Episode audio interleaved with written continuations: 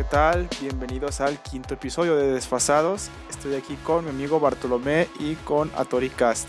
¿Qué tal muchachos? ¿Cómo están?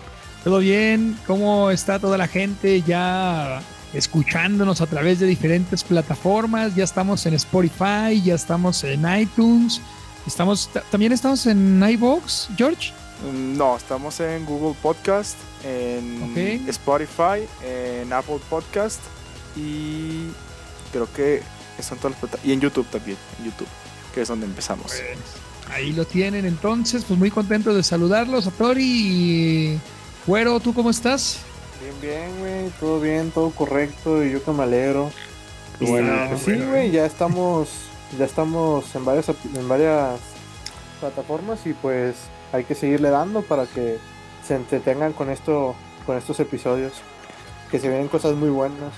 Yo voy a empezar este, diciéndoles una frase. Aprecien lo que tienen porque no saben cuándo se les va a acabar. Y eso precisamente es poder comer todo lo que quieran de manera cómoda. Se los digo porque me acaban de sacar de extirpar las muelas del juicio el día de ayer, miércoles a las 4 de la tarde. Ahorita pues ya puedo hablar mejor. Ayer de plano no podía hablar. Ayer solamente bebí agua. Hoy desayuné un licuado de proteína con avena y con leche de almendra para evitar las pinches grasas que, hay ahí en la leche de vaca. Y hace poquito pude comer un sándwich de queso crema, se lo recomiendo si no pueden comer mucha grasa o quieren bajar de peso. Yo por las muelas pues no estoy comiendo grasa, pero, pero pues sí se lo recomiendo mucho ya.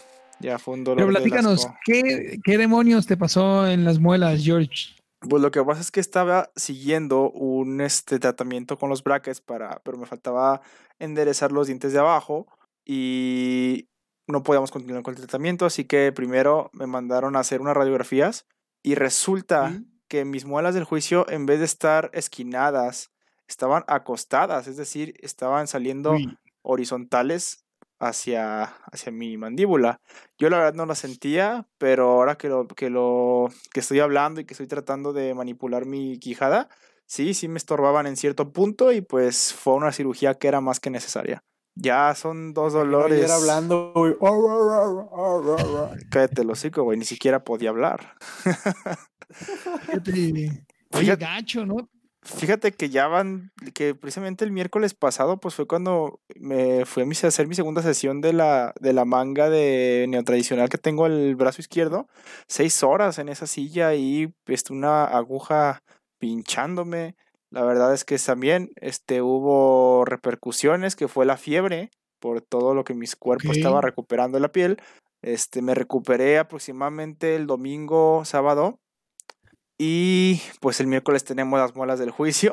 Y no es hasta este jueves que voy a poder volver a comer. Oye, pues eh, a mí también una vez me sacaron, me sacaron una muela eh, a manera de cirugía porque la tenía prohidrida y me sacaron las dos muelas del juicio y no, la verdad es que sí, gacho, es, es, es, es, ojete eh, tener que aguantar todo ese tipo de sensaciones, no poder comer, eh, tener que cuidarte los primeros días y no poder hablar, pero mira George, ya te escuchas a todo dar, ¿eh?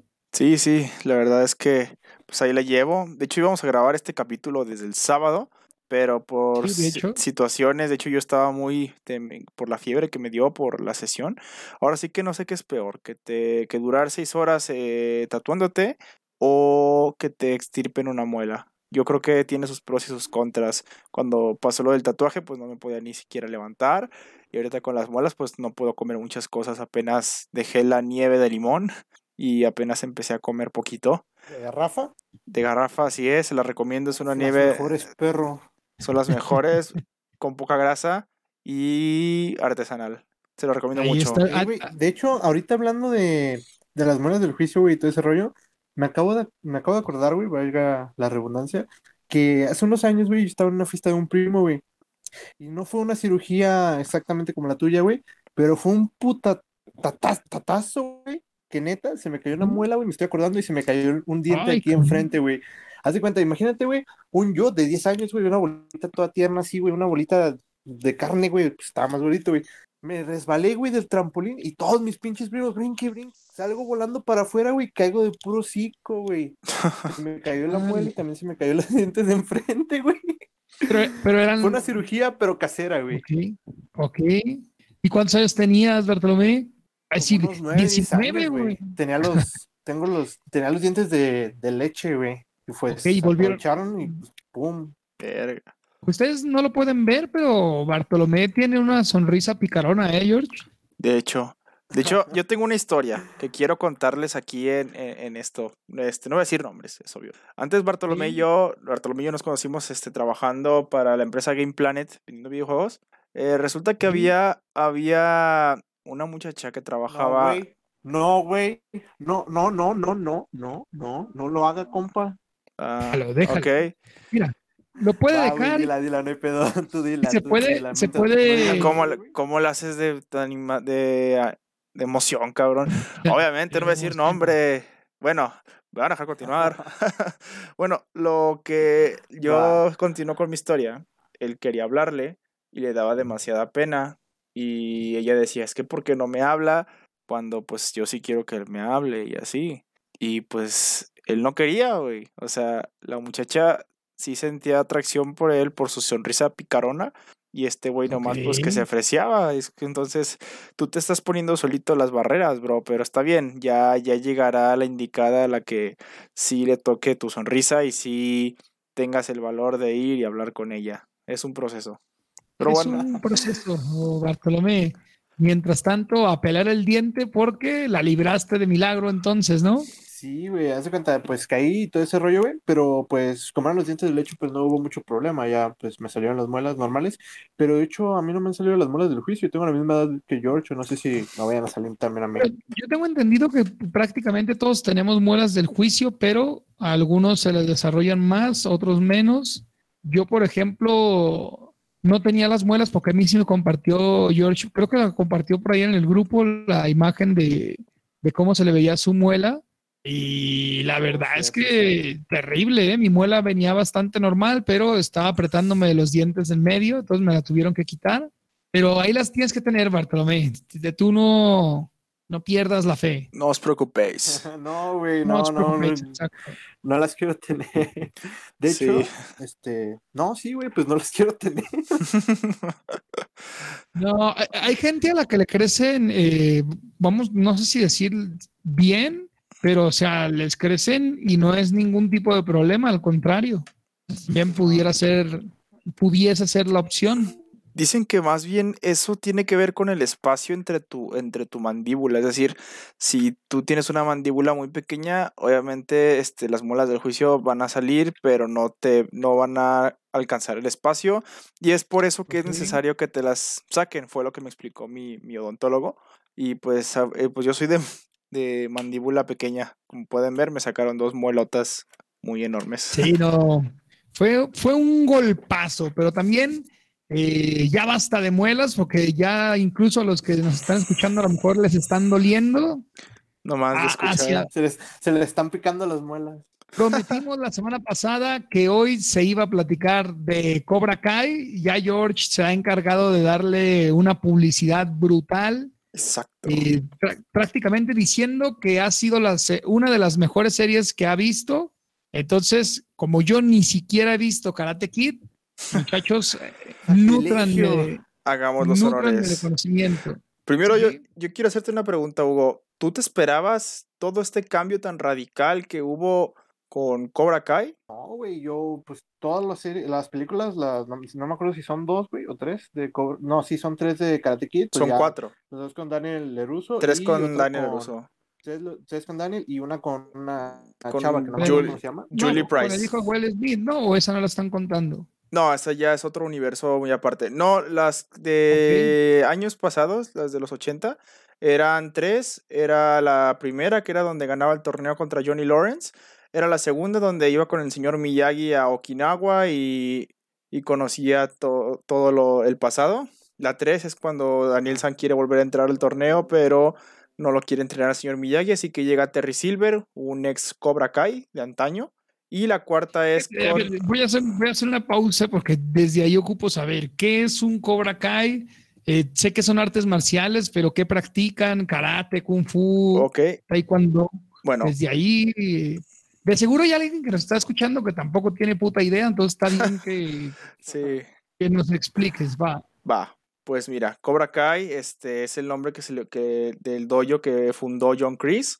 Este, hay una historia, hay una historia detrás de eso. Este, John Chris se enlista en la marina, creo, o en el ejército, mejor dicho. Y su ex capitán este, fue entrenado por un maestro japonés que era experto en las artes marciales. Y ese, y el capitán de John Chris le transmitió los conocimientos y el entrenamiento a él.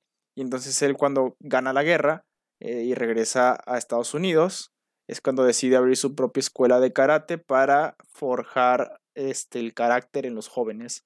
Y volviendo a, las, a, la, a la trilogía de Daniel San, la tercera es cuando Daniel San es enterrado, es entrenado por Terry Silver, que ahí se desconoce que era amigo de hace muchos años de John Chris. Y la cuarta no tiene nada que ver, es igual, es Miyagi, es Pat Morita con una personaje llamada Julie Price. Y pues bueno, Entonces, eh, quiero, quiero entender un poquito, ¿eh? Sí.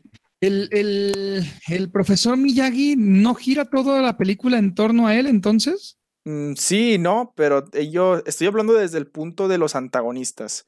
Es decir, en este caso Miyagi es el protagonista, es este quien está con las buenas enseñanzas, quien está con... ¿Y, su dojo no se llama Cobra Kai o sí? No, su dojo es Miyagi Do Karate, que es el dojo que mismo vuelve, pero ahorita es liderado por Daniel San en Cobra Kai, nombre de la serie. Y pues bueno, Cobra Kai este, está trayendo todos esos recuerdos, todos son los mismos actores, son este, el mismo contexto, solo que en un futuro. Nos encontramos en la tercera temporada con los personajes que estuvieron en, en la segunda película en Okinawa, y se espera que para la cuarta temporada estén los de la tercera entrega, que son Terry Silver y Mike Barnes, que son los antagonistas de esta tercera entrega. Y bueno, Hugo, perdón, este Bartolomé, ¿qué nos puedes decir acerca de, de lo que tú observaste en el personaje de Robbie King? Que para mí es el personaje que más me dolió que perdiera la cordura, que perdiera el, el camino, el sentido de, de, en el que estaba yendo. Tú dime qué piensas, a qué era lo que se debía. Pues básicamente yo pienso que al ser entrenado por Daniel, él tuvo todo el conocimiento que le pasó este el señor Miyagi, pero como también es hijo de, de este, ¿cómo se llamaba? Johnny Lawrence. De Lawrence, de Johnny Lawrence, este, también, este, como dicen, pelea primero, pega, pega, pega primero y pega fuerte, si no me acuerdo. es golpea, golpea fuerte, golpea primero, sin piedad, algo así. Ajá, sin piedad. Yo pienso que a la hora de que estuvieron en la pelea del, de la high school, ya fue cuando ahí recordó esas cosas, güey, y fue cuando aventó a este Miguel de las escaleras, pero yo pienso que a la hora de que Miguel también fue como entrenado por Johnny, le dijo que tuviera piedad y que no fuera tan brusco, tuvo piedad de, de King, y fue ahí cuando este lo aventó, güey. Se, se remintieron los papeles, güey, de los maestros. Uno le dijo, ten piedad, y el otro le dijo, pega fuerte, se, se invirtieron los papeles, y güey, fue cuando, cuando este se fue. Fíjate que yo creo que fue más bien la situación en la que estaban. Es decir, este, claro, este, Robbie King empezó con un muy buen maestro que le enseñó lo que era la piedad, lo que era el, mantener el equilibrio en su vida, eh, pero creo que fue más bien la misma situación en eh, de estar solo, de haber ido a la cárcel por lo que hizo, que fue lo que lo volteó al otro lado porque él se decepciona de Daniel San cuando Daniel San muy en el fondo estaba haciendo lo que él creía mejor, que era pues, pues entregarlo a la justicia porque es lo que debe ser. Y pues Miguel empieza a encontrar el camino porque pues él desde antes de conocer a Johnny, él era pues una buena persona y al principio pierde el camino al lado de John Chris, pero creo que todos, porque ya es que al final este halcón recupera la cordura, bueno, una cordura que nunca tuvo, pero que ahora la tiene, y es cuando decide entrenar con Lawrence y con Daniel San. Y también yo algo creo que influyó fue eh, la hija de Daniel San, güey, porque primero fue novia de Miguel y luego ya se separaron por lo mismo de las pelas de los doyos, se fue con Robbie, luego pues pasó todo esto, Robbie desapareció, Miguel despertó del coma y pues Miguel y, y la hija de Daniel pues como que volvieron a estar juntos, Robbie los ve y pasa todo este rollo otra vez. Ese problema de chicas. Fíjate. O sea, te, meten líos de faldas en toda esta historia de, Claro que de sí. Karate Kid. Claro que sí. Creo que, creo que las tres entregas, las cuatro, las tres, sí, las tres, porque la cuarta la verdad no me acuerdo mucho. Las tres clásicas de Ralph Macchio eh, son, son en torno a una chica muchas veces. Y en Cobra Kai también. En este caso es la hija de Daniel LaRusso. De hecho, hay una escena donde Daniel San los encuentra este, a, a Samantha y a Miguel. Y es cuando él le dice a Samantha de que, ok, tú estás joven, pero ponte a pensar esto, no te compliques tanto la vida. Primero fue Kyler, que fue un- el primer novio que tuvo en la primera temporada. Luego Miguel, y al final luego Robbie, y otra vez Miguel. Está como diciendo como de, oye, pues bájale, ¿no? O sea, vas uno tras otro y eso solamente está ocasionando problemas para todos. No sé si me, si me doy a entender con esto. Ok, sí, sí, a mí sí un poquito, pero me imagino que eh, por, por lo que ya me explicaste de que el profesor Miyagi es el protagonista, todo gira en base a que en el dojo Miyagi son héroes y en Cobra Kai son malos.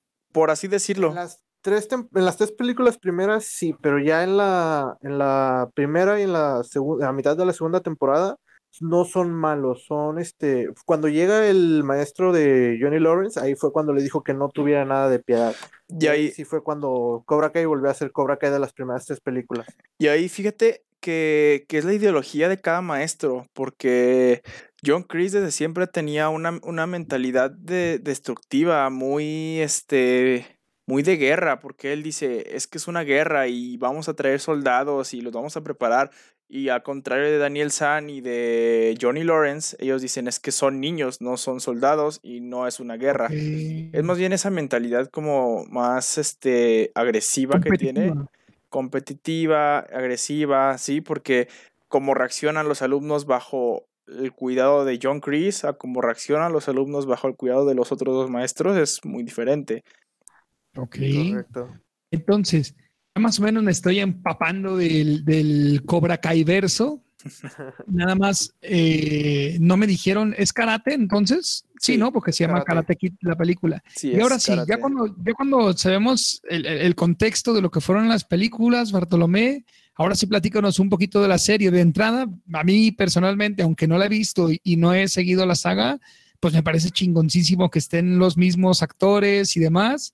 Y, y- y he leído por ahí en Twitter que hay muchos plot twists en el sentido, como decía George, que quizá los Cobra Kai no sean los malos. Ah, Eso, eso, ¿qué, qué tal lo expresa la serie?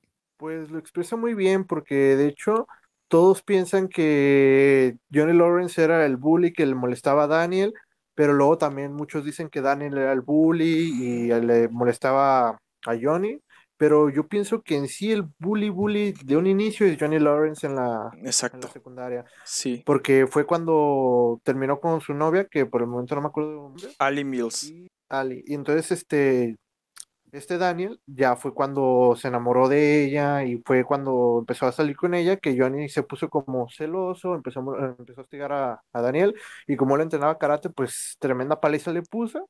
Y ya fue cuando apareció el señor, en una fiesta de disfraces, si no me equivoco, que fue cuando apareció el señor Miyagi y el señor Miyagi se chingó a todos los de Cobra Kai, a unos personajes de Cobra Kai, güey. Y ya fue cuando le dijo que lo entrenara. Y fue cuando empezó a entrenar, güey. No sé, y de hecho fueron al, al dojo de, de Johnny Lawrence y le dijeron que no podían pelear hasta que fuera el, El torneo. Las, el torneo. Pero fíjate, Y güey. fue así. Ajá.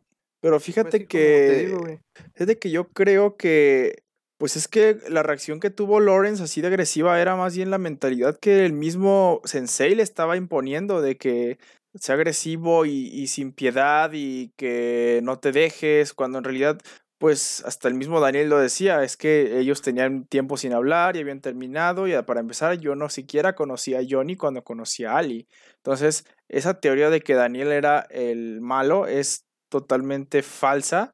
Porque para empezar, vean lo que enseña cada maestro. Un maestro te enseña a ser compasivo, un maestro te enseña a tener equilibrio no solo en tu karate, sino en tu vida. Y el otro maestro solamente te enseña a golpear, a ser agresivo y a usar el puño antes que la cabeza, por así decirlo. Entonces creo que con eso está la verdad. Y ahí está la teoría de que Daniel no es el malo, ni Johnny, sino el malo siempre ha sido John Chris. Y pues bueno, muchachos, ahora ustedes. De hecho, este, de hecho, déjame comentar esto último, güey.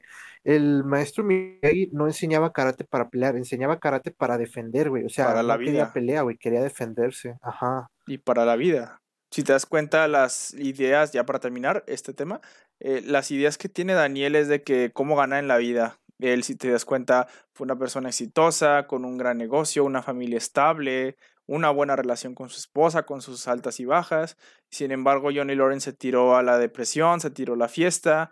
Este, con un embarazo no deseado fue como llegó Robbie King y por eso mismo Robbie King creció en un ambiente delictivo, en un ambiente solitario y pues ahí está la verdad. Bueno, ahora le quiero preguntar a ustedes, muchachos, este, que recomendaron una serie, este, que yo la verdad no tuve la oportunidad de ver por todo este desmadre, que es la de Your Name. Ustedes cuéntenme qué, qué trata, Ah, es una película, güey. Película, ¿no? película. Ajá, es Ok. una película. ¿ok? Bueno, Pues, quieres comenzar tú. ah, yo comienzo. Ok. Pues haz de cuenta, güey, esa es la historia de Mitsuha y Taki, si no me equivoco de los nombres, que vive, uno vive en Tokio y otro vive en una provincia, si no me equivoco, no me acuerdo del nombre de la provincia. Y pues básicamente se conectan por sueños, por un hilo rojo, que es de la historia de que alguien, todos, todos en el mundo tienen un hilo rojo, güey, que viene siendo su pareja, su media naranja, güey, básicamente. Y pues ellos se comunican por sueños, se cambian de cuerpo, güey, uno al otro.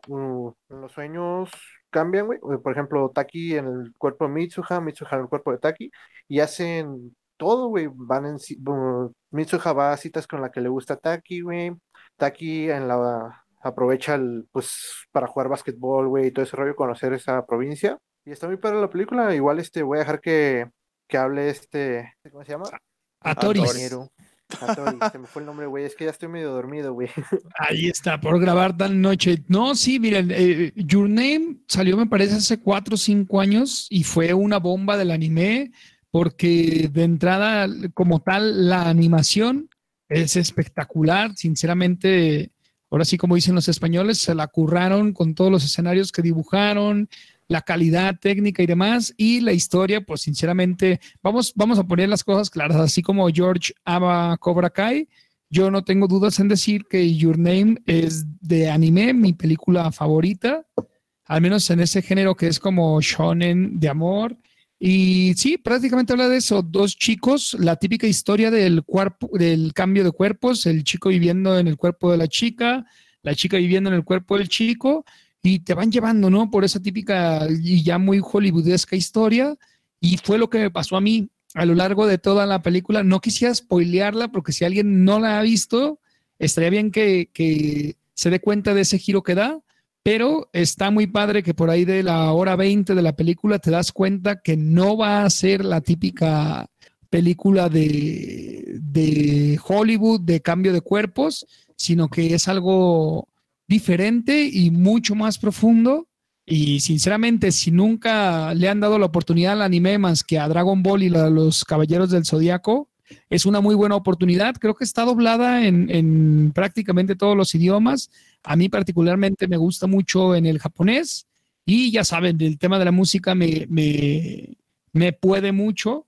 El, soundtrack de esta película es impresionante. Ganó casi todos los premios asiáticos de música porque son melodías, sobre todo la, la, el tema principal, que juegan bastante con la teoría de la música, muy misteriosas, y un final que sí es feliz, que sí podemos decir que es el típico final feliz, fe, feliz inconcluso, pero que no te vas a quedar con la sensación de decir, ah, vi una película más, sino que vas a estar tranquilo de decir, oye, pues de verdad valió la pena la recomendación. O no sé qué piensas tú, George, si quieres que la spoileemos como va.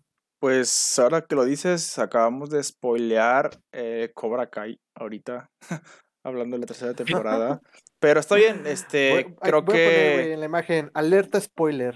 sí, Sí, sí, en la descripción del podcast le ponemos. Entonces también vamos a hablar con spoilers de Your Name. Eh, Claro. La película es muy interesante porque el, el chico que se despierta en el cuerpo de la chica es una chica que no conoce y viceversa, la chica no conoce el cuerpo del chico. Entonces la película te va llevando en que tratan de buscarse a sí mismos. Se dan cuenta que los dos viven en Tokio, bla, bla, bla. Entonces, eh, la chica se, está en el cuerpo del chico, pero se busca a sí misma como chica y lo logra fácilmente porque su vida es exactamente la misma, o sea, sigue yendo a la misma escuela y demás. Eh, cuando logran hacer el contacto, eh, pareciera que, hay una serie de circunstancias que los llevan a, tener ciertos problemas, pero, pero, pero, pero, pero, todo esto es, este, ¿cómo les diré? Para empezar, los japoneses son muy dramáticos, no, no sé cómo te pareció, Bartolomé, lo dramáticos que son, cada escena te llevan al límite, pero todo tiene que ver, George, con una caída de un meteorito, que es ahí donde todo se vuelve muy distinto a la típica película de amor. Ok. Entonces, ante la caída del, del meteorito, esta chica murió junto con toda una población completa que fue donde pegó el meteorito. Entonces, eh, cuando, cuando la película da ese giro, te, te mata, te conmueve, y para entonces, pues ya los protagonistas están clavadísimos, ya habían tenido un par de citas, y de repente, cuando vuelve cada quien a su cuerpo, se dan cuenta de, esta circunstancia. Lo estoy contando medio chafa con la intención de que les llame la atención ir a verla. Eh, no sé, Bartolomé, si crees que me esté brincando algún detallito. Ah, de hecho, pasaron unos años, güey. De hecho, creo que fueron como dos o tres años antes de, después del meteorito, güey. Y ya este fue cuando empezaron otra vez que Mitsuha estaba dos años en el pasado y Taki dos años en el futuro. Exacto, eso me faltó, viaje del tiempo, tienes toda la razón, qué bueno que me recordaste, Bartolomé. Por si fuera poco con el chingadazo del meteorito, que ya te hace ver la, la cosa un poquito diferente, ahora se desfasan, como nosotros, diario vamos a decir la palabra desfasados en todos los podcasts, se desfasan en las líneas del tiempo, precisamente como lo decía Bartolomé, y ahora es una lucha constante por parte del que está en el futuro, que en este caso es el hombre, de encontrarla, porque la que está en el pasado, pues simplemente nunca, nunca lo ha topado. Y en ese viaje no solo quiere rescatarla a ella, sino que tiene la posibilidad de prevenir o evacuar ese lugar donde va a caer el meteorito. Y entonces, eh, si se fijan, van entrando en tramas diferentes. Primero es el trama de, ah, cabrón, ¿por qué estoy en otro cuerpo? Quiero encontrar dónde está mi cuerpo, bla, bla, bla, típica historia. Después se dan cuenta del madrazo del meteorito y después el protagonista, ya enamorado de, esta chica, eh, la busca, pero evidentemente por algo la película se llama Your Name. A ver, Bartolomé, ¿por qué se llama Your Name en la película? Porque, si mal no recuerdo, eh, ah, van olvidando sus nombres y al final de la película sí se acuerdan de la persona, pero no se acuerdan del nombre. Eh, una escena muy dramática en la que este cuate que está en el futuro trata de buscar si ella murió cuando pegó el meteorito y cuando la trata de buscar, pues simplemente no se acuerda del nombre. Entonces, eh, todo esto lo enlazan muy bien a través de, de, de no acordarte del nombre y allí, George, es donde te voy a tocar la llaga, porque imagínate que supieras que te enamoraste mucho de una chica, pero que no te acordaras ni cómo es físicamente, ni cómo se llama. Y sin mm. saber su nombre, ¿cómo la buscas? ¿Cómo, cómo, cómo la encuentras? Ah, fíjate que pensándolo ya en frío, no, no, no me, no me, no me imagino eso posible, pues, porque Ahí te va, tienes razón, es que nos faltó un elemento importante que dijo Bartolomé al inicio que no lo remarqué yo. Ellos saben de la existencia del uno del otro porque con el listón del cabello de la chica, el muchacho se hace una pulsera. Entonces, imagínate que todos los días vieras una pulsera que cuando la ves sientes literalmente chingo de amor. Sabes que alguien te la dio, o sea, sabes que te la dio una mujer, pero no sabes ni cómo es ni cómo se llama. ¿Qué tal? Ahí Mm, no, no, sí, yo sigo viéndolo un poco complicado porque, bueno. La tendrías que ver, güey, para entenderle, porque sí está la explicación un poco desfasada. Sí, sí está, sí está complicada porque no, no me imagino yo el, pues si es alguien que no he visto, pues no lo, no lo conozco, no la conozco, entonces no puedo tener como que un sentimiento o una opinión sobre eso, pero pues sí, creo que tendría que verla. Este, en estos días acabo de terminar Vikingos, los últimos 10 capítulos de la sexta temporada que por cierto van a sacar otra, e, otra serie de vikingos, pero va a ser en otra época, una época más allá de la en la que se basó, que fue en la historia de Ragnar Lodbrok y con su descendencia. Pero bueno, ¿qué, qué otra serie? Muy buena la serie esa, güey. Vikingos, sí, sí, la verdad es una serie muy buena, solamente tienes que prestarle mucha atención. Por lo mismo de que es una serie histórica, este, tiende a tener este, temas un poquito complicados de entender, pero es muy buena serie, la verdad te enamoras mucho de los personajes, te enamoras mucho de, de este, del protagonista, de, de la situación. Incluso hay personajes de las temporadas pasadas que regresan en esta sexta y regresan de la manera más inesperada posible. Eh, es normalmente los, eh, últimos episodios. Yo se los recomiendo mucho y si eres fan de la serie y te cuesta llegar al final porque sí, el, el cuerpo de la serie es muy, muy tedioso, pero al final te la va a dejar caer toda. La verdad sí, te, se los recomiendo mucho. Si son fans de la serie, ya estuvieran ahí viendo el final. De vikingos, recuerdo, hubo mucho morbo, ¿no? Porque la primera temporada muy violenta y también mucho sexo, ¿no, George? Sí, es una este no había mucha censura, había violencia, había este muchas situaciones fuertes como las películas. De hecho, eh, a la primera parte que comienza el primer capítulo, creo que es cuando van a invadir este una parte de Inglaterra y hay una parte donde asesina Ragnar Lodbrok, asesina a uno de su de su pelotón, no sé si se les llame así de esa manera en ese entonces. Total, el- punto es que asesina a uno de los suyos porque intentó violar a su esposa Lagerta, que es la reina Lagerta, una de las mejores escuderas. Y, y al final el Jarl, que es el que está encargado como de la tribu, de toda, el- de toda la aldea, pues se molesta porque era un muy allegado a él. Y eso es uno de los primeros pasos para que Ragnar Lod- Lodbrok llegara a ser Jarl, de ser Jarl a ser este, creo que príncipe, luego rey. La verdad desconozco de la jerarquía, pero es una es un pequeño escalón para todo lo que fue Ragnar Lodbrok en vida real. Entonces sí está basada en hechos históricos de... Es nórdica, ¿no? La historia, historia Sí. nórdica. Sí, este, la mayor parte del de tiempo sí, ya que pasando la temporada 5 hay sucesos que no, que no sucedieron. Por ejemplo, el que Bjorn Ironside haya sido rey no está 100% comprobado. Para los que no sepan, de vikingos, eh, Bjorn Ironside es el primogénito de Ragnar Lodbrok, hijo de Lagerta y del antes mencionado, ya que los demás, la, otra descendencia de Ragnar es de la princesa Auslag, lo que son Ivar el Deshuesado, Bitserk y Juve. Pues allí está. Tres recomendaciones se llevaron hoy de entrada eh, por parte de los desfasados.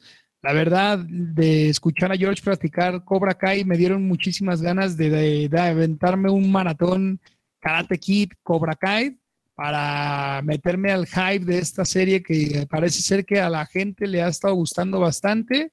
Y por otra parte, eh, eh, la película Your Name, el anime, pues es ahora sí que algo que a mí me gusta de realmente mucho. Como lo dice el buen George, estuvimos trabajando ahí para la cadena Game Planet, del mundo de los videojuegos y demás, no nos es ajeno. A mí particularmente me gusta mucho el anime y pues ahí está. ¿Puedo hacer un comercial, George?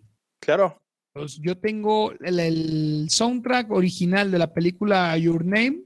Nosotros le hicimos eh, un pequeñito cover. homenaje, si lo podemos decir, un cover, ándale, está mejor, está mejor explicado un cover.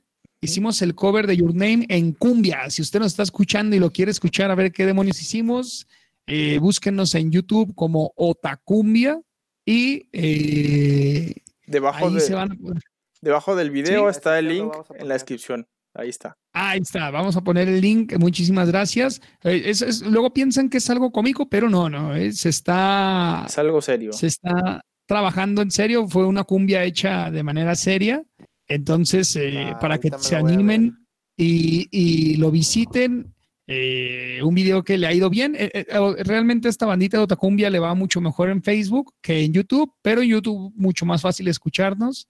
Eh, ahí está, para darle cierre a esto que fue lo de lo de las series, películas y demás, porque estuvimos de ociosos este fin de semana, eh, sobre todo George, que anduvo tatuándose casi diario, ¿no? Eh, fue un día, este, el miércoles, duramos seis horas. Sí, bueno, sin incluir el break, porque tenía la cita a las diez y media y salí de ahí a las 7. Entonces, sí, fue este, más o menos, pues todo el día estar ahí picándole.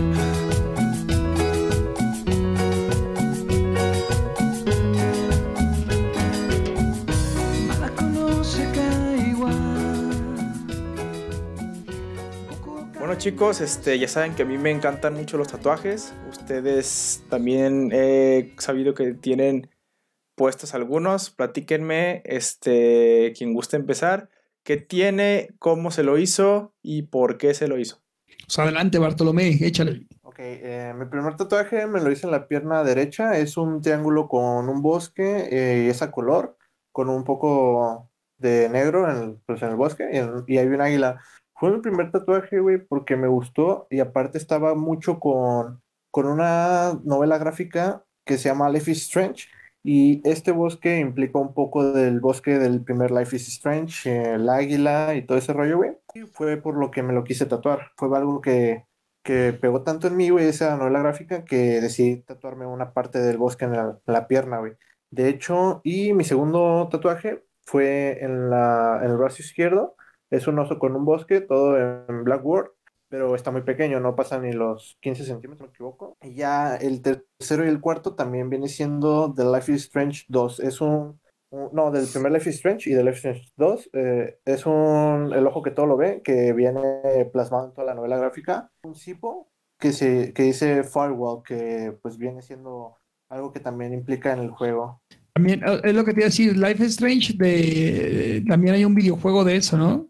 Sí, es la novela gráfica del videojuego. Es, es, es como el de Minecraft Story Mode. Es novela gráfica. Okay. Son los pinches juegos que nadie quiere, güey. No, Life is Strange es de culto, ¿eh?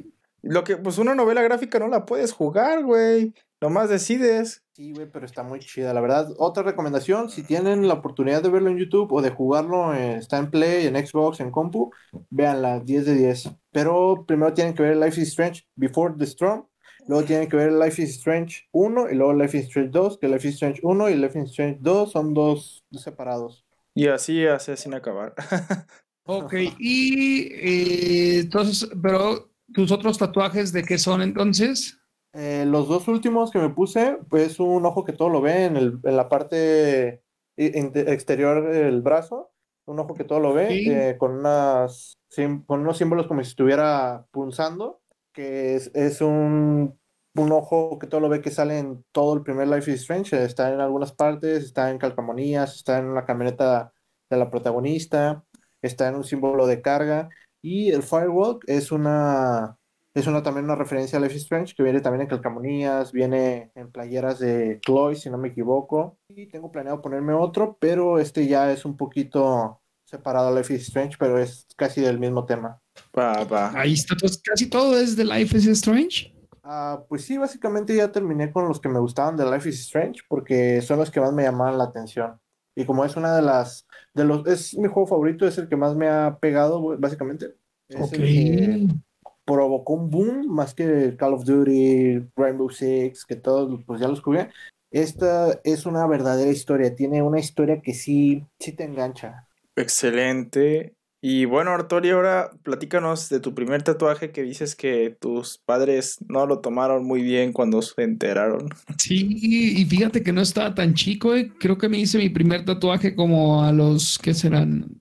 Yo creo que tenía como 22 o 23 años y fueron sus firmas precisamente en las muñecas. Tengo tanto la firma de mi papá y en la otra muñeca tengo la firma de mi mamá. Pero pues eh, agarré las escrituras de la casa, la última hoja, de ahí saqué la firma, eh, están bien hechecitas y siempre me gustó, ¿no? Porque pues es como que si tus hijos son tu obra y todos los autores firman su obra, de ahí la idea de que me firmaran eh, los brazos y ya para cuando llegué tatuado fue todo un drama. A mí siempre me, me llamaron mucho la atención, siempre desde chico. Hay muchos tabús alrededor, que igual ahorita podemos platicar de eso. Pero sí, decidí que esos fueran, siempre, siempre tuve la idea de que esos fueran mis primeros tatuajes y les voy a decir la verdad, ¿eh? La idea se la robé a alguien chafa. Creo que Yuya tiene esos tatuajes también, Yuya la youtuber. Yuya chafa. Pero, eh, o sea, me refiero a, a, que lo vi en un mundo de niñas, no. Oh, ya, ya. ya no fue una idea original o que haya visto algún actor, una onda así, no, no. la vi a ella y dio esa explicación. Yo lo vi y dije, me sirve y me lo quedé. Entonces, eh, así fue como decidí ponerme la firma de mis papás. Desde que vi ese video dije, yo siempre las quiero tener con significados. El, yo soy, para todo utilizo la mano derecha. Ahí va la firma de mi papá, que es como la fuerza y demás. Del lado izquierdo va la de mi mamá, que es más como lo sentimental, lo más pegado al corazón. Después me tatué un Rocky Balboa, porque así como Bartolomé le toca mucho el, el tema de Life is Strange, a mí las películas de Rocky le podemos dedicar un podcast completo si quieren. Arte. significan mucho para mí, pero la particularidad es que Rocky eh, está en la posición en la que levanta la mano, simulando literalmente una victoria y Victoria es el nombre de mi esposa. Entonces, en vez de tatuarme su nombre, eh, maté dos pájaros de un tiro, me puse a Rocky, que siempre lo había querido tener y en su posición que simula la victoria, que es como haberme tatuado el nombre de mi esposa. Y el, el último tatuaje que me hice, que creo que sí platiqué en un podcast de manera rápida, eh, es un barco, tengo un barco en la pantorrilla.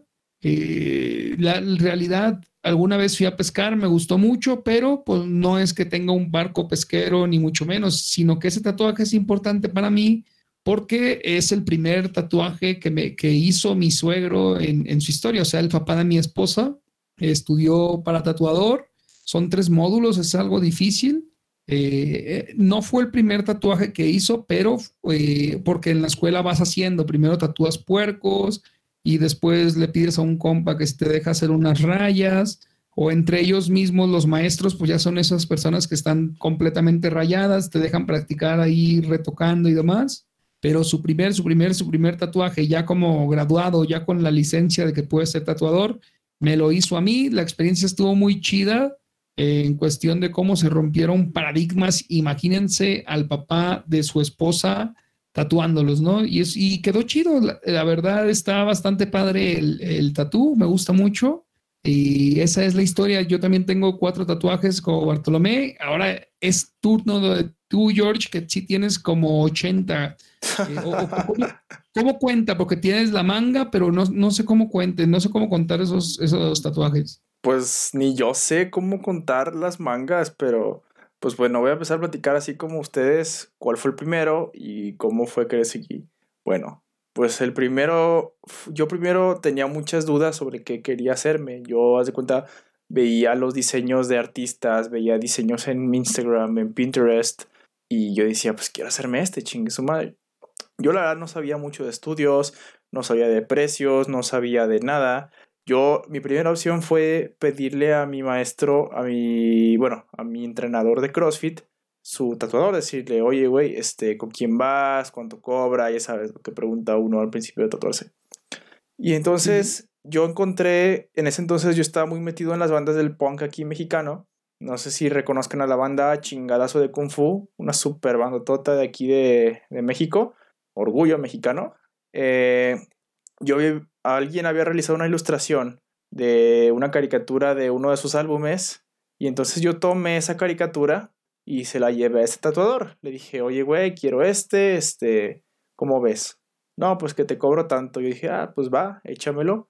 Este, recuerdo que ese me lo hice pues, al cuarto día de haber entrado a trabajar para Starbucks. Mi gerente me había dado el permiso para poder asistir a mi cita, eh, la cual ya hablaré en otro, en otro episodio sobre cómo fue. Pero el punto es que ya, me hice este tatuaje, me dolió bastante. Para hacer el primero fue en el pectoral izquierdo. Eh, sí iba con miedo, este, se me iba a salir el corazón, pero después de ese sentí que ya, que ya iba a terminar poniéndome más. Luego ¿Vomitaste en el primero o no? No, solamente este, pues me aguanté el ardor. Y ahora va el segundo, que es uno de los más importantes que yo me he hecho. Fíjate que, que yo quería hacer otra pieza con ese mismo tatuador, pero el güey nunca me respondió, el güey nunca, nunca, este, atendió a mis, a lo que yo quería. Total. Yo había escuchado por amigos, por familiares y por mi madre que hay un estudio que está ahí, que es mi estudio favorito al que siempre voy, que es Tatuajes de Reyes. Está aquí en la ciudad de Guadalajara, pero en el municipio de Zapopan, ahí en Colonia Chapalita. Que tiene artistas que se dedican a cada estilo. Yo vi que acaba de llegar un artista de la Ciudad de México, su nombre artístico es Ed Arrows. Él se dedica principalmente al neo tradicional, pero también le da al blackwork. Entonces yo primero coticé por DM en la página de Reyes y les mostré un logo de la portada del álbum de Hourless Night que se llama Let Light Come Over, algo así, Overcome the Darkness. Se lo recomiendo, una, un discazo. Y pues yo le llevé la interpretación a él y recuerdo que hice la cita dentro de dos meses.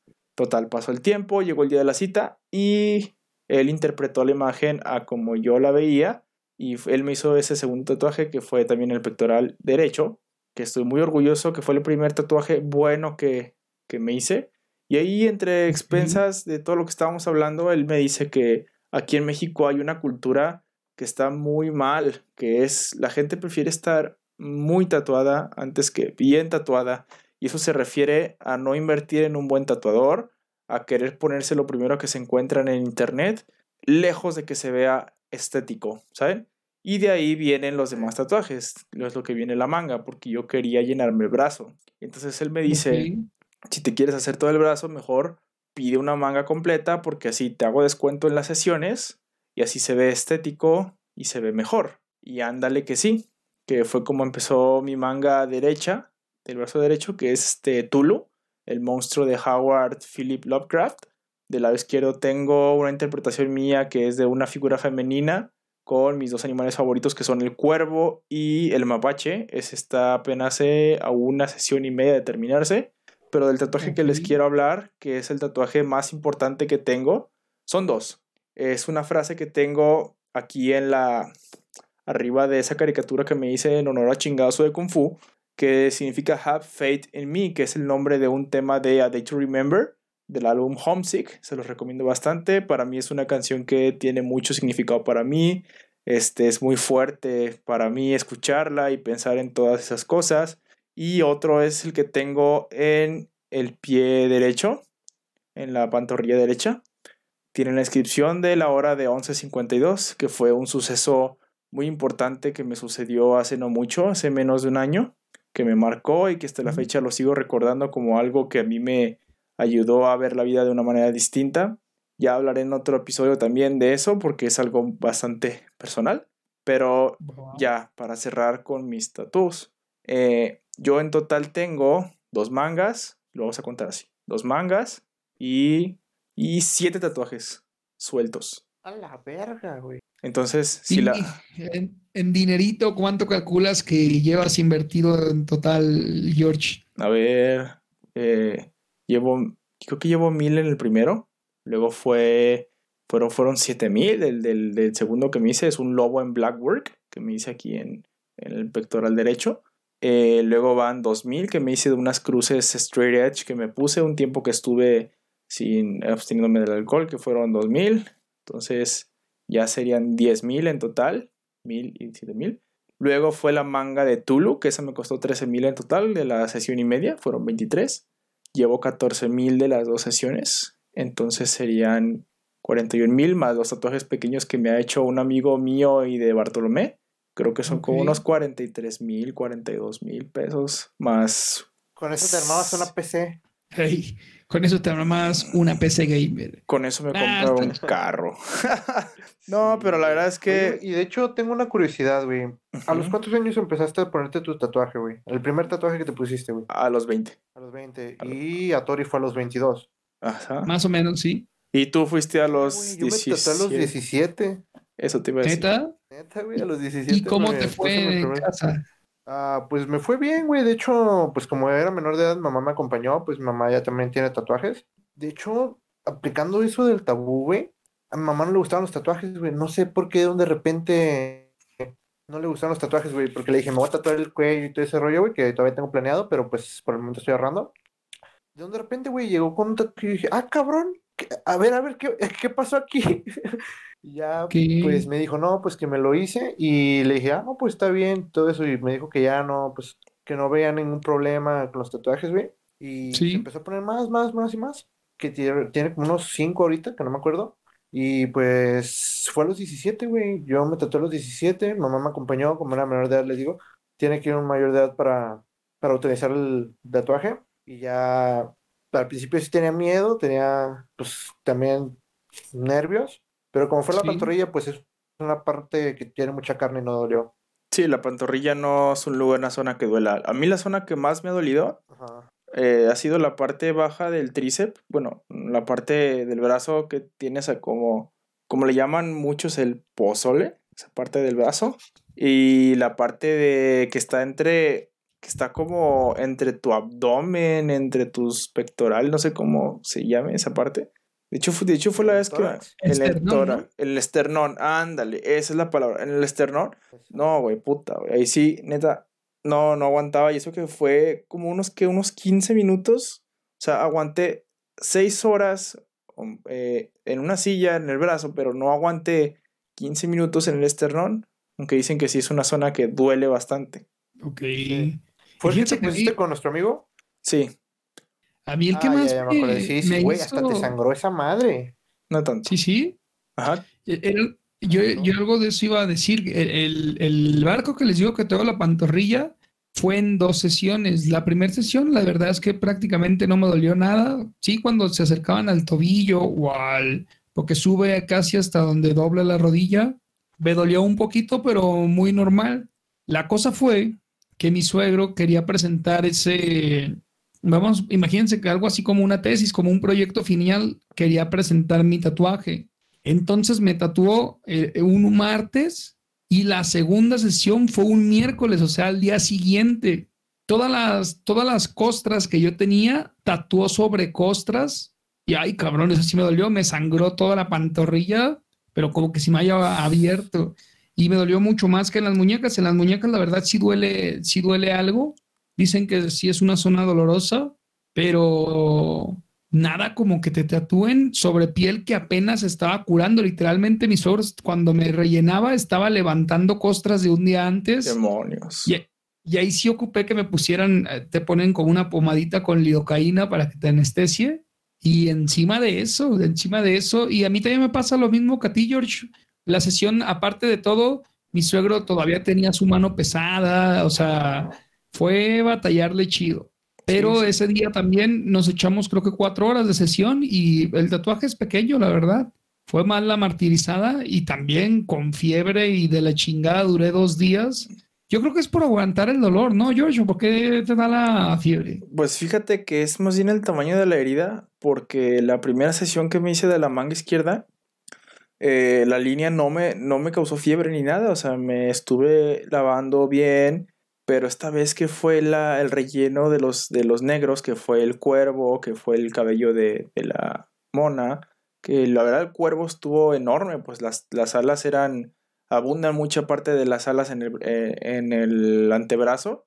Y pues creo que tiene que ver con el tamaño de la herida. Como les digo, este, tu cuerpo se está recuperando, necesitas dormir muy bien, alimentarte muy bien, aunque a veces no es suficiente. Y claro, vienen las fiebres, que lo ideal es guardar reposo, guardar reposo estar eh, cuidando mucho tu herida, que no se infecte, que, que, se, que no haga costra, porque cuando hace costra es cuando no cicatriza bien y el negro no tiende a verse como el día de la sesión. También de eso estaba hablando de, te quería hablar, de que depende mucho del tatuador el tiempo en el que se tarde, entre más profesional, entre mejor equipo utilice, eh, menos tiempo va a requerir. Aunque claro, o sea, ningún tatuador es este flash, ¿sabes? No va a terminar en seis horas una manga. Una manga es este, depende del estilo. Si es un estilo solamente con blanco y negro, se va a tardar un poquito menos. Si es estilo blackwork, se va a tardar mucho menos por el que no tiene tanto detalle. Pero si es una manga, ya sea tradicional, neotradicional, ya sea este japonesa, sí se complica más porque puede que el diseño lleve más líneas y el relleno pues es más tardado, los detalles. Yo, a mi parecer, el, el estilo que más tardado es en cuestión de rellenos, en cuestión de detalles, es el New School, que es el, el estilo del que te estaba platicando a ti, Bartolomé, que solamente para personas, bueno, hay un dicho que dicen, entre más lampiño y más claro de piel seas, mejor se te van a ver tus tatuajes. Y es algo completamente cierto porque habemos personas, por ejemplo, mi tono de piel no se presta para un tradicional claro, no se presta mucho menos para un new school. que son colores muy chillones. Ok. Entonces es encontrar tu propio estilo eh, que te quede. Si eres una persona con la piel este, pues muy este, como clara, digo, muy tanto oscura, pues sí es recomendable hacerte solo tatuajes en negro. Si eres una persona que no tiene la piel tan clara y ni tan oscura, pues sí podrías entrar dentro de algunos estilos.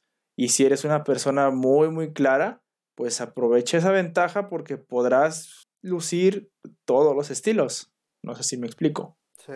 Sí, sí. Igual yo pienso que en una persona pues de mi tono de piel, güey, se le verían muy chidos lo que es el Black War, güey. Porque pues si juntas eso, güey, se, se remarca más el color negro, ¿no, güey?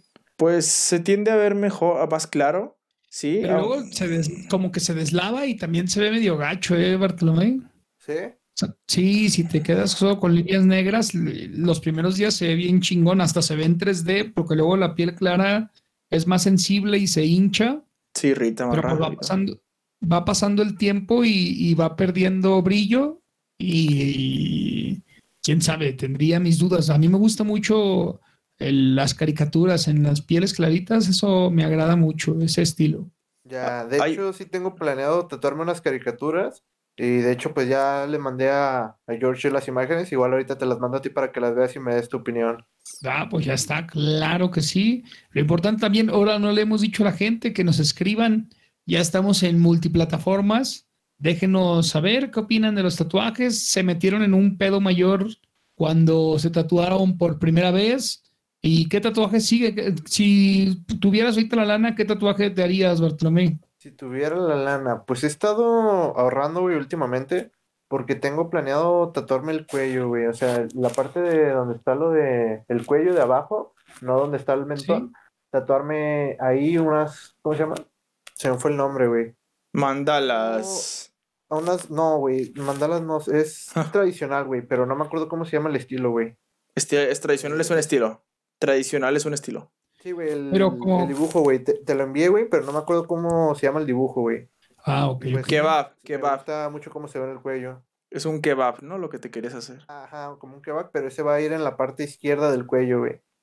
Ok, me late. No, en la parte derecha, güey. Y en la parte izquierda, como tengo una verruguita, güey, tengo planeado hacer algo, güey, que sea un tatuaje, pero que esté, que la verruguita sea como en 3D, güey, que, que apoye la verruguita en el tatuaje.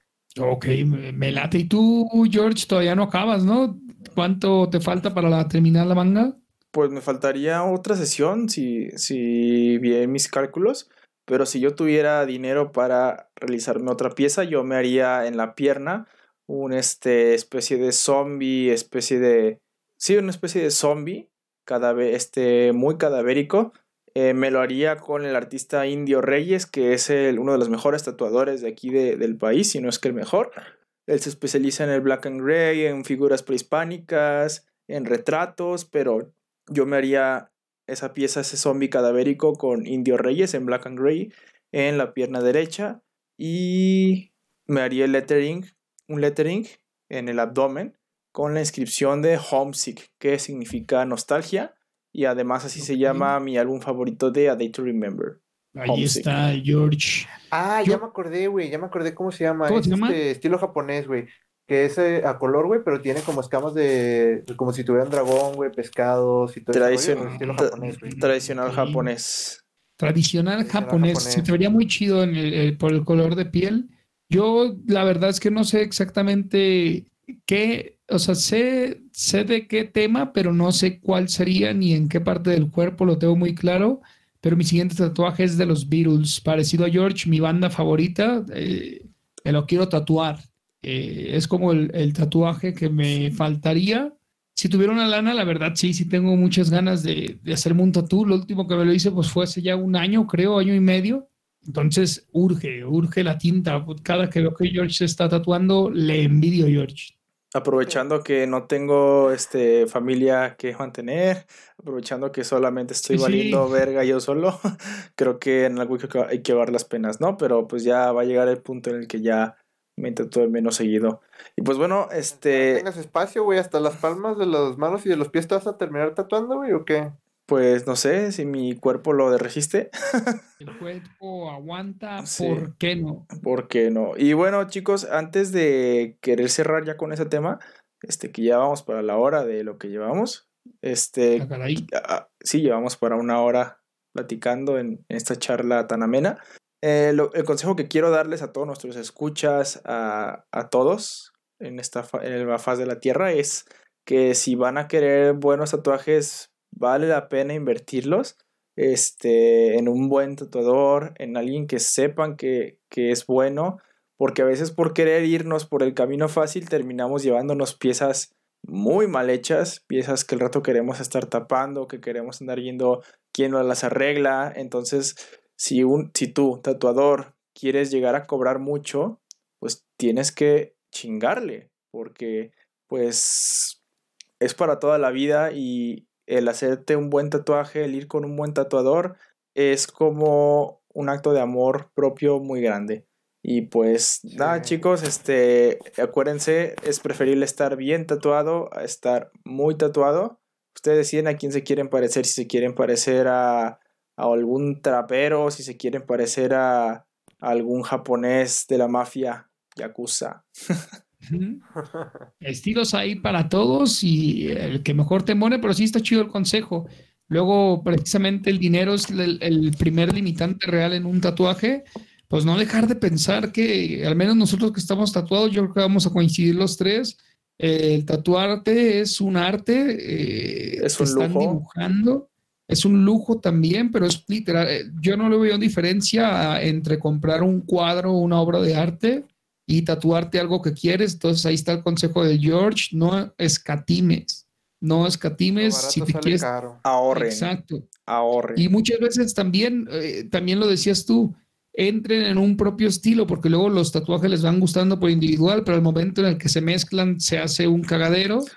Y si les pasa como a mí, si por ejemplo yo digo, la tengo clara, quiero tatuarme algo de los Beatles, también acérquense. La, la, gente profesional en el mundo del tatú, me refiero a los tatuadores, los van a saber orientar mucho más que su amigo, el que ni tiene tatuajes. O sea, pueden ir, acercarse a un estudio y decirle, ¿sabes qué? Yo siempre me he querido tatuar algo de los Beatles y juntos con el tatuador, según el estudio, te dirán, ah, mira, ¿dónde te la tarea? ¿Dónde te lo imaginas? ¿Cómo te lo imaginas? Y, por ejemplo, George, creo que tú tienes varios que te diseñaron específicamente para ti, ¿no? O sea, que no fue que tú dijeras, eh, yo traigo esto y tatúamelo, sino que tú te entregaste a las manos de un muy buen artista y es, preferible eso que entre los amigos de la prepa decir, ¿qué me pongo? ¿Qué me pongo? Y acabar haciendo pendejadas, ¿no? Exactamente, sí, la verdad es que vale mucho la pena ahorrar por un tiempo porque es un lujo. El tatuaje realmente no es algo necesario para, para nuestra vida cotidiana, pero es un lujo y como todos los lujos hay de varios precios. Claro, también hay muchos tatuadores estafador que quiere cobrar como un rockstar, pero no tatúa como, tal. Pero la verdad es que sí vale mucho la pena invertir en una pieza original, hecha para ti, que sea algo jamás antes visto, este, porque así este, es una satisfacción tanto para ti, tanto como para tu tatuador. Eh, yo quiero mandar un saludo a Ed Arrows, que me ha llenado la piel de muy buenos tatuajes que me han este, hecho sentir cada vez mejor conmigo mismo y que faltan muchos más por hacerme. Y muchas gracias a Indio Reyes por haberme recibido en su estudio el, el mes de agosto del 2019, la verdad, 16 de agosto de 2019, que fue la primera vez que pisé ese estudio para hacerme una pieza. Pues ahí lo tienen al George hablando de sus tatuajes. La verdad, muy chidos. Algún día, si nos toca o les toca vernos en persona, se van a dar cuenta de que los tatuajes del George están, sobre todo, como dice él, bien planeados, a reserva de ese primero que te hiciste, el chingadazo de Kung Fu, pero a mí me gusta cómo se ve también. Entonces, ahí está. Consejos, ¿cómo fue el podcast de hoy? Empezamos a recomendar cositas, les platicamos un poquito de las series, películas que nos intrigaron en el podcast pasado. Pasamos al tema tatuajes. Yo creo que muy importante eh, pues siempre ser rebelde en la vida es bueno, nunca va a ser malo si no le estás haciendo daño a alguien más, pero se me hace súper chingona la historia de Bartolomé, qué mejor que si te quieres hacer un tatuaje, vayas junto con tu papá, con tu mamá, juntos, lo decidan, sobre todo si vives en casa de tus papás. Acuérdate que si estás viviendo con tus papás todavía, no desesperéis, llegará tu momento de salir, pero las reglas las dicta el que el, dueño de la casa donde vives, ya sea papá, mamá, tío, etcétera. Entonces, eh, pues ¿para qué meterte en un pedo? ¿Para qué tatuarte y estar ahí todo agazapado? Lo mejor será que encuentres las palabras, el momento, y si no, eh, mira, dos años más o tres, ahora me arrepiento un poquito de mis primeros tatuajes, porque sí me trajeron algo de problemas, yo vivía con mis papás y digo, bueno, igual me pudo haber esperado dos años, que justo de cuando me tatué, dos años después yo comencé a vivir solo eh, y digo, no me hubiera pasado nada, o sea, me hubiera esperado, ya los tenía bien decididos y, y hubiera estado mucho más tranquilo. Aquí la cosa es que en los primeros tatuajes hubo mucho problema, pero para cuando me hice los otros dos, eh, pues yo ya no vivía en mi casa y les garantizo que no hay forma humana de que haya problemas porque pues ya estás tú bajo tus propias reglas y demás. Esto no es para decirte salte de tu casa a reserva que tengas 30 años y estés escuchando este podcast, salte de tu casa, no seas un pinche parásito, pero si estás en una edad en la que estás estudiando y demás, se vale, se vale el apoyo de los papás, todo lo tuvimos pero tratarse de no, de no meter en tanto pedo por un tatuaje, ¿no, Bartolomé? Tú que tienes la experiencia agradable. Sí, güey, porque, bebé, si vas No como yo, que me lo hice escondidas. si vas con un familiar, güey, pues ya estás más tranquilo, no lo tienes que esconder, porque luego si, te, si por ejemplo, si te lo pones en, en un brazo y nadie sabe, güey, te lo tienes que tapar y todo ese rollo, y pues básicamente no lo luces, güey, y te asusta al momento de, que si alguien te lo puede ver, te pueden regañar, te pueden decir algo. No, y duelen. Luego tienes la mala suerte que te agarran justo donde te está doliendo. Hijos de aunque te lo estés tapando y duele un chingo. Entonces, si están pensando en un tatuaje, síganlo pensando. Sigan, sigan todos los consejos de paso a paso. El primero, si estás pensando en un tatuaje, ya sabes qué es y ya lo quieres, pues échale a la alcancía. Ya te dijo George que entre más lana, mucho mejor o más garantizado tienes el trabajo que te puedes llegar a hacer. Eh, sea abierto a lo que te propone el artista. No deja de ser un artista la persona que te va a tatuar, aunque sea tu cuate eh, el, de la prepa que se enseñó a tatuar, aunque sea un estudio profesional. No deja de ser un artista porque a mano alzada te está haciendo pues algo de arte para tu cuerpo pero ¿qué tal si tú dices, híjole, yo siempre he querido una jirafa morada? Y llegas al estudio, el del estudio te explica y te dice, mira, el tema jirafa está chido, pero por tu color de piel y demás, yo te aconsejo una jirafa café. O sea, no esté cerrado de decir, no, vergas, yo siempre he querido una morada y morada va a ser. Escucha, eh, pregunta y sobre todo eh, eh, el, consejo que te doy yo, ya, ya lo dijo George, déjate guiar por el artista, junta dinero, Bartolomé, el tema de pues no esconderse y yo el, consejo que te doy es jamás, jamás sigas el consejo para un tatuaje de alguien que no está tatuado. Exacto. O sea, eh, no seas pendejo, ¿no? No porque sean tus amigos y eso, eh, llegues y le dices, oye, ¿qué opinas? Me quiero tatuar un puerco en la pantorrilla y si vas a escuchar a puro no tatuado, vete de ahí, corre. Adiós. haciendo lo incorrecto, ¿no, George? Exacto. Sí, sí, sí. La verdad, este, con gente que tiene experiencia y gente que tiene buenos tatuajes, a ciegas.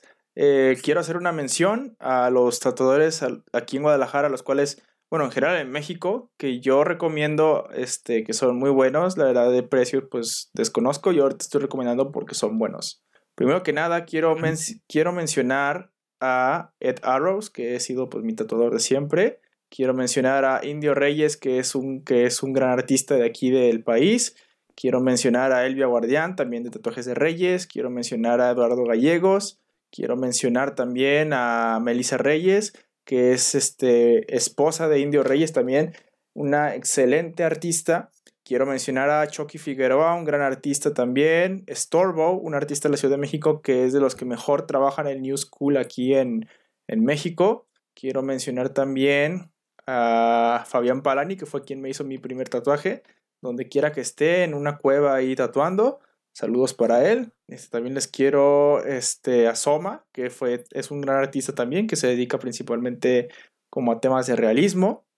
Y bueno, nada, si ustedes tienen algún tatuador que quieran recomendar, que ustedes consideren bueno, pues en los comentarios, en Instagram, donde en Facebook hagamos esto del tatuaje este una cultura bien hecha, una cultura responsable y que sea lo que es, un verdadero arte y no un motivo para que las señoras te vean feo en la calle y guarden su bolsa. Y saludos al Chucky, que fue el que me quitó la virginidad de los tatuajes. A mí me tatuó mis firmas, me las hizo el Chucky Figueroa. Ya ¿En lo serio? mencionó George. Sí, sí. Qué pequeño es el mundo. Qué pequeño es el mundo, exactamente. Sí, sí, no. A ti, Bartolomé, ¿quién fue el que te hizo tu primer tatuaje? ¿Te acuerdas? ¿Cómo se llama? El Super García. Ah, el Super García, así está en, en Facebook y el Super Touch en Instagram. De hecho, inició hace como 4 o 5 años y la verdad, muy buenos, la verdad. Lo recomiendo. Pues ahí están.